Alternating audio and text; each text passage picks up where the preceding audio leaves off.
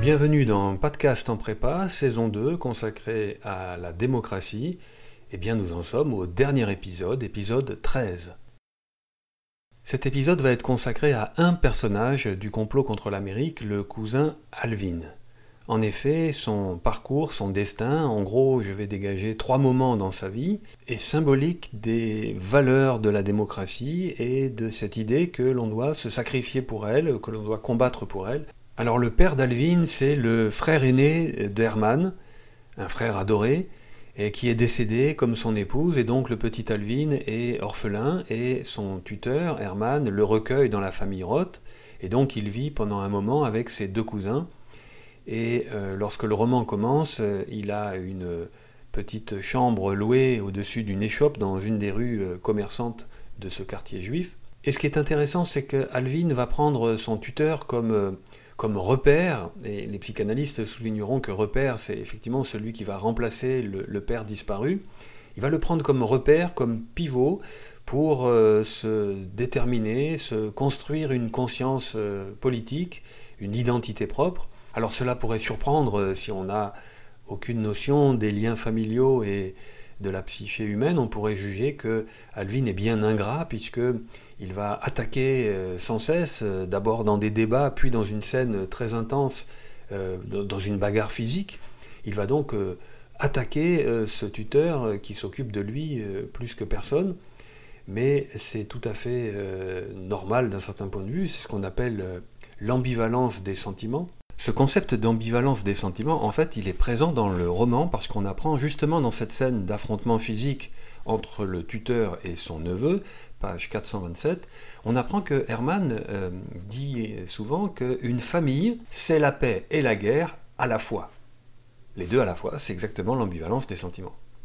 Alors en prenant euh, son oncle tuteur comme pivot, Alvin va développer un discours politique, une critique du capitalisme assez radical. En effet, il est employé par un homme d'affaires puissant du quartier juif, Abe Stenheim. Il est à la fois son chauffeur, son coursier, et donc il est dans un poste d'observation très précieux pour observer comment cet homme exploite euh, les travailleurs, comment il est radin, c'est-à-dire il manipule pour euh, payer le moins possible ce qu'il doit, et comment il a utilisé des moyens plus ou moins légaux en infiltrant euh, les milieux de décision politique pour avoir des informations par euh, les champs de course et puis sur son bateau. Il réussit en fait à les soudoyer plus ou moins pour avoir des informations sur les chantiers à venir et donc faire des profits de plus en plus importants et écraser toute la concurrence. Et euh, cela donc développe une conscience euh, politique euh, chez Alvin, qui lors des débats avec son oncle lui explique par exemple à la page 79 Il ne peut pas s'endormir s'il ne sait pas que le lendemain, il y aura encore plus de transactions qui rapporteront encore plus de fric. Et moi, tout ça, ça me donne envie de gerber. Ce type-là, pour moi, c'est une réclame ambulante pour le renversement du capitalisme. Alors son oncle Herman ne comprend pas du tout, lui il est agent d'assurance et il trouve normal de vivre dans un système qui après tout permet à tous ces, migrants juifs de, vivre. Mais en fait Alvin ici euh, ouvre les yeux du lecteur sur des fragilités de l'Amérique. Et je pourrais les résumer en deux points. C'est d'abord un capitalisme mortifère, menaçant, et puis c'est peut-être aussi la critique contre le communautarisme. Alors d'abord le capitalisme menaçant, ce qu'on vient d'entendre, c'est que Abe ne cherche pas seulement à développer son entreprise ou faire du profit, mais il est engagé dans une course que l'on qualifie pour le capitalisme qu'on appelle hypercapitalisme contemporain, une course vers l'illimitation. cette menace interne au capitalisme qui est l'illimitation. En effet, le capital, par définition, produit euh, des bénéfices, et ces bénéfices, il n'y a pas de raison de les, limiter. C'est l'ubris propre euh, à cette, au capitalisme. Alors, est-ce que c'est cette forme de capitalisme ou le capitalisme en général? C'est une question euh, centrale. Surtout pour nous qui savons maintenant que, que ce capitalisme ne fait pas qu'exploiter les travailleurs, c'est qu'il a détruit les conditions de survie de l'humanité sur la planète, puisque les ressources ont été pillées depuis le 19e siècle et surtout l'après-guerre par ce développement fondée sur le fantasme de l'illimitation. Et puis l'autre critique euh, souterraine en filigrane, c'est euh, le communautarisme, parce qu'en effet, tous euh, ces personnages vivent dans le quartier juif, ils vivent entre eux, D'où la fascination, le fantasme qui a fait du petit Philippe un romancier d'ailleurs, d'aller suivre les de voir quelle est la vie des chrétiens à l'extérieur, comme une autre Amérique. Donc, euh, bon, c'est une question contemporaine avec euh, la question de la violence policière euh, raciste contre les Noirs américains. Et en tout cas, dans le roman, on voit comment cette idée de communauté est instrumentalisable par le pouvoir politique, l'administration Lindbergh, et c'est bien sûr le rôle très ambigu que jouera le rabbin Bangelsdorf, car s'il y a un porte-parole de communauté, d'un côté c'est Winchell qui alerte, on en a parlé précédemment, mais de l'autre c'est aussi ce rabbin qui devient un outil instrumentalisé pour euh, se mettre dans la poche euh, une conscience juive euh, collective et donc superficielle. Donc vous vous rappelez à l'épisode précédent, j'interprétais le caractère uchronique du roman comme une sorte de crash test, comment la démocratie américaine peut résister à l'élection de ce président néo-nazi. Et eh bien finalement on voit que Alvin pointe deux défauts, et en effet il synthétise les trois, puisqu'il euh, décide de, ne plus travailler pour Abe Stenheim. Il décide de ne plus obéir à son oncle, qui serait content qu'il aille faire des études, puisque ses études sont payées par son employeur, qui fait un calcul, comme vous avez vu dans certains films de mafieux. Il serait précieux pour lui d'avoir euh, quelqu'un de diplômé euh, et qu'il peut manipuler par la suite. Et troisièmement, il fait la synthèse en rapprochant donc cette attitude des juifs qui exploitent d'autres juifs et qui sont donc euh, prisonnier du capitalisme, et euh, cet oncle porte-parole de cette euh, logique, et de l'autre côté l'isolationnisme, c'est-à-dire page 82, c'est ce qu'il va dire à son, à son oncle. Alors comme ça, déclara Alvin, comme s'il détenait enfin une preuve accablante non seulement contre son employeur, mais aussi contre son tuteur. Tu es isolationniste. Et donc c'est ça la question, ce sont des juifs bidons. Donc le troisième élément synthétisé par cette colère, qui est assez lucide, peut-être sur la démocratie américaine, c'est que c'est cette attitude pro-capitaliste qui va faire que euh, l'Amérique s'isole et laisse les nazis écraser l'Europe. Pourquoi? Eh bien parce que les affaires seront meilleures, et je vous rappelle que euh, Hitler a été poussé, hein, vraiment euh, poussé, y compris financièrement soutenu par les grandes entreprises, les grandes industries allemandes, qui voyaient en lui un pantin, facilement manipulable et donc euh, qui était convaincu que en favorisant son élection, ils auraient le champ libre, y compris pour euh, l'industrie de l'armement. Et donc vous le savez, Alvin va tout quitter et s'engager dans euh, l'armée canadienne qui elle combat encore l'Allemagne nazie. Et c'est la fin de la première étape de la vie d'Alvin. La deuxième étape est beaucoup plus cruelle, c'est le retour d'un Alvin euh, choqué, traumatisé, réduit, physiquement diminué puisqu'il a perdu une jambe, qu'il a cette prothèse et qu'il est sur chaise roulante lorsqu'il sort euh, du train. Et là on a tout le passage où euh, son moignon, c'est le, titre d'un chapitre, vous le savez, son moignon va fasciner dans un rapport de, de dégoût, répulsion, fascination le petit Philippe, et il va vivre avec lui. Et c'est intéressant parce que les dernières lignes du roman le narrateur fait le rapprochement, euh, euh, repense à sa mission lorsqu'il a accueilli son cousin, et finalement c'est vrai, on peut dire que le petit Philippe a pris soin, comme il a pu, de son cousin traumatisé. Donc euh, le narrateur, la conscience du narrateur, prend soin de ce héros brisé qui a pointé, qui a été conscient des fragilités de la démocratie américaine. Et le petit Philippe va découvrir que son cousin file un mauvais coton, euh, fréquente, euh, je cite la page 232, des rebuts du lycée, qui euh, joue à des jeux d'argent. et en particulier, il va s'acoquiner avec un certain Sachi, qui est surnommé le roi du flipper, parce qu'il avait un oncle racketteur qui vit donc des machines à sous, et dans un milieu paramafieux. Et puis suit une scène où le Philippe, le narrateur, est accosté par un agent du FBI qui lui demande s'il écoute page 240, s'il écoute à la radio euh, Gangbusters, une émission qui justement euh, héroïse le FBI. Et euh, ce qu'il faut comprendre de cette enquête de voisinage que fait le FBI sur Alvin, c'est qu'en fait, il est considéré comme un ennemi de la nation. C'est-à-dire que mal récompensé de son héroïsme, dans l'Amérique de Lindbergh, il est considéré comme un traître et qu'on suspecte de vouloir fomenter des complots contre, peut-être même contre le président euh, Lindbergh.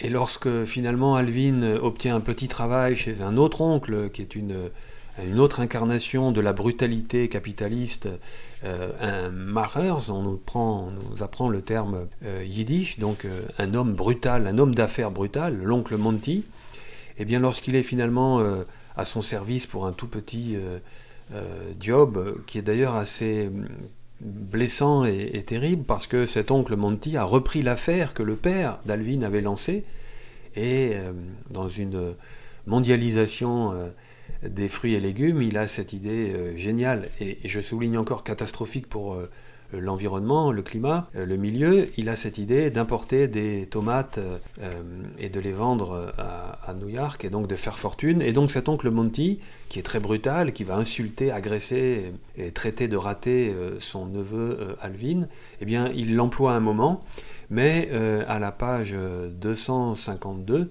il était là depuis guère plus d'une semaine, lorsque le FBI vint s'enquérir de lui, le même agent, avec les mêmes questions menaçantes, et il insinua en outre aux autres travailleurs qu'Alvin était un traître revendiqué qui tramait avec d'autres mécontents anti-américains d'assassiner le président Lindbergh. Ces accusations étaient ridicules, peut-être, mais alors euh, Alvin a beau euh, vouloir se défendre, il est mis à la porte, et finalement le seul qui le recueille, c'est le fameux oncle trafiquant euh, des machines à sous, l'oncle de Sachi, qui accepte de l'employer, de le recueillir. Et page 253, le narrateur, Philippe, fait d'ailleurs le rapprochement. Euh, cette fois, il ne passa pas la frontière pour rallier Montréal et les commandos canadiens. Et donc la première étape de sa vie, c'était l'engagement militaire. Et là, c'est la deuxième étape qui s'achève avec ce départ euh, pour Philadelphie, pour se retrouver recueilli par la seule famille qui voudra de lui, parce que les Roth en ont assez. Hein. Le Herman avoue à sa femme que euh, là, les enquêtes du FBI, s'en est trop et qu'il veut plus entendre parler de ce gamin. Et donc, euh, c'est vraiment un orphelin jeté, euh, jeté dans le milieu mafieux. Et la troisième étape, c'est le retour d'Alvin chez les Roth, page 420. Donc là, la violence politique a éclaté. Et Alvin, donc je, cite, vêtu d'un costume en peau de chagrin gris, perle, très rembourré aux épaules, avec des chaussures bicolores perforées, pointues. Bon, en gros, il arrive habillé comme un mafieux. Et donc c'est une parodie du retour du fils prodigue qui a réussi et qui revient dans la famille. Et ça va mal se passer avec son oncle Herman, qui, et ça va déboucher dans cette scène d'une violence physique que le narrateur nous décrit avec beaucoup de, détails et euh, de scandales, parce qu'effectivement, euh, coup de poing, verre brisé, c'est une véritable, un véritable affrontement physique avec d'ailleurs le fait que euh, le, sang du père est versé et toute la, tout l'intérieur euh, euh, intime de la maison, page 425, est recouvert de, de sang, de taches de sang, de, d'éclats de, bris de verre, et alors là, c'est très symbolique, bien sûr, parce que Alvin verse le sang euh, paternel. Bon, c'est une scène digne euh, d'un épisode de, la Torah, disons de l'Ancien Testament. Et puis, euh, le voisin qui a une arme s'introduit, et vous le savez, Alvin est à nouveau, lui qui était venu paré de cet accoutrement de mafieux, cette élégance d'homme de main, eh bien, il est à nouveau réduit, physiquement humilié, page 424, la prothèse d'Alvin s'était fendue en deux, son moignon était en charpie, il avait un poignet brisé. Donc c'est vraiment une scène d'une très grande violence. Alors comment comprendre cette violence? Surtout qu'on était parti de l'idée qu'il incarnait un idéal euh, justement des valeurs démocratiques. Et c'est ça qui est intéressant euh, d'analyser. Donc on va terminer en regardant ce que le père lui reproche et la petite conclusion euh, que fait le narrateur sur les motivations d'Alvin. Mais avant, il faut que je signale que le père Hermann semble avoir pris euh, fait et cause pour les arguments de son, de son neveu. Et en effet, lorsqu'il est confronté, et ça doit être juste avant que Alvin ne revienne de la guerre, lorsqu'il est confronté à, son, à, l'autre oncle Monty, c'est le chapitre 4, Le Moignon, donc page 183, eh bien, il y a une discussion euh, emportée, violente aussi, entre Monty et Hermann, et euh, voici que euh, Herman défend Alvin. Alvin ne supporte pas votre président, répliqua mon, père. Voilà pourquoi il est parti au Canada. Toi non plus, tu ne, tu ne le supportais pas, ce type, il n'y a pas si longtemps. Et à présent, tu fais ami-ami avec cet antisémite. Vous tous, les juifs riches, vous me dites la crise est finie, la bourse grimpe, les bénéfices augmentent, les affaires explosent, et tout ça non pas grâce à Roosevelt, mais grâce à qui Et pourquoi? Parce qu'on a la paix de Lindbergh au lieu de la guerre de Roosevelt. Autrement dit, Herman, en ce début de chapitre 4, alors que Alvin va revenir donc euh, détruit, en fait, euh, Herman semble avoir finalement euh, accédé aux arguments de son, de son neveu et de cette critique de la collusion entre le capitalisme, l'isolationnisme de Lindbergh et au fond la capitulation devant la perversion nazie qui a corrompu les idéaux démocratiques américains. Et pourquoi cette bagarre d'une extrême violence? Parce qu'en fait, Herman a reproché à Alvin, page 426, ça t'intéressait de savoir ce qui se passe dans le pays, pourtant il y a des années, bon sang, mais plus maintenant. Maintenant, c'est les gros cigares, la bagnole. Mais est-ce que, que tu as une toute petite idée de ce qui arrive aux juifs pendant qu'on est assis dans cette pièce? Donc si on comprend bien, Herman reproche à Alvin de ne pas avoir été fidèle à ses idéaux qui avaient conduit à son départ euh, pour l'armée canadienne. Et le narrateur nous dit euh, que venant de son oncle, qu'il avait par deux fois recueilli dans son petit appartement, qu'il lui dise qu'il n'avait rien fait de sa vie, eh bien, il avait donc, euh, Alvin, la voix étranglée par le sentiment du déni de justice.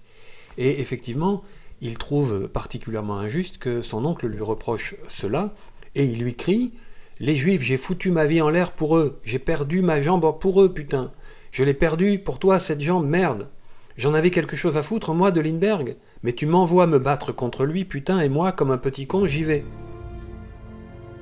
Donc en fait, ce qu'il reproche à son oncle, c'est d'avoir, euh, lui avoir, en tant que repère pivot, comme je l'ai indiqué précédemment, de lui avoir euh, permis de développer cette conscience politique. Et donc il y a une sorte de retournement qui est que Herman, qui était euh, imperméable aux arguments, a finalement compris que son neveu avait raison, et ce neveu pense après coup que s'il a développé cette critique, c'était dans une sorte de crise édipienne contre cette figure paternelle, cet oncle. Et donc le personnage d'Alvin, au fond, euh, permet à Philippe Roth d'interroger les idéaux démocratiques. Si on comprend bien à la page 426, il considère après coup que ces idéaux n'étaient pas les siens et qu'il s'est laissé emporter euh, par euh, une illusion, une compulsion naïve d'adolescent. Et l'oncle qui était contre lui à l'époque a compris après coup lui aussi que finalement c'est Alvin qui avait raison. Et lui reproche de ne plus être le même Alvin. Donc c'est tout à fait injuste. Et euh, ça montre la complexité, mais aussi euh, peut-être malheureusement la superficialité de ce type d'idéaux politiques, puisque Alvin les a échangés contre l'inverse, c'est-à-dire il est passé dans le camp de ceux qu'il dénonçait, euh, et s'il ne profite pas comme Abe Stenheim à haut niveau en exploitant les autres, il est un homme de main, un mafieux qui fait la même chose à un petit niveau euh, peut-être euh, plus illégal et plus médiocre encore. Et le narrateur s'interroge, page 427. Et d'abord, pourquoi était-il parti se battre? Pourquoi était-il parti? Pourquoi était-il tombé? Parce qu'il y avait la guerre, c'était la voie qu'il avait prise, sa rage et sa révolte instinctive s'étaient fait piéger par l'histoire. Donc c'est terrible de considérer que ce défenseur, ce rempart des valeurs démocratiques, au fond, comme je viens de l'indiquer, n'était mu que par une pulsion euh, d'adolescent euh, euh, enragé et peu mature. Il continue en disant Mais il était comme les pères dont il voulait s'émanciper. La voilà la tyrannie du problème. Il essayait d'être fidèle à cela même dont il essayait de s'émanciper, il essayait d'être fidèle et de s'émanciper de ce à quoi il était fidèle. Bon, c'est un peu euh, circulaire et tautologique et complexe. Il y a une problématique probablement euh, de, la culture euh, plus juive et une problématique à la fois édipienne de dépassement des pères. Hein. Vous voyez qu'il est question ici vraiment du rapport au père, au pluriel. Mais en tout cas, euh, cet Alvin est finalement une sorte de martyr de la démocratie. Et ce qui est très important, c'est de comprendre qu'Herman a, mûri sa propre conscience politique et d'une certaine manière veut rendre hommage à l'Alvin adolescent qui était contre lui euh, dans cet affrontement et qui l'a conduit à la guerre. Et euh, c'est Herman finalement qui a aussi fait un parcours et un chemin.